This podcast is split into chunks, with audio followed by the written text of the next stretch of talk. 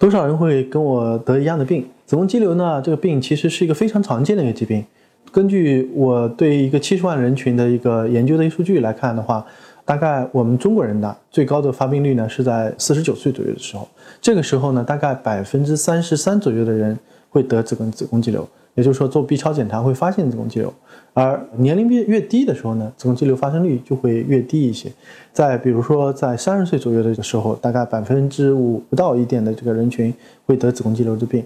总体来说呢，这是一个非常常见的一个疾病。那么，我们用家族史统计呃分析的话，大概每三个家庭当中就有一个家庭可能会有这个子宫肌瘤的患者当中存在。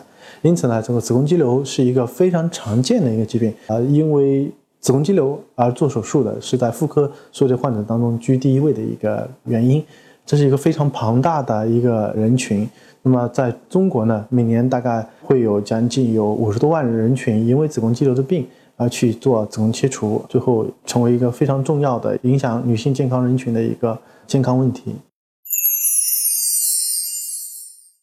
听众朋友们，大家好，我是龚晓明医生。我的新书《给身体的情书》出版了，这是我第一本的书。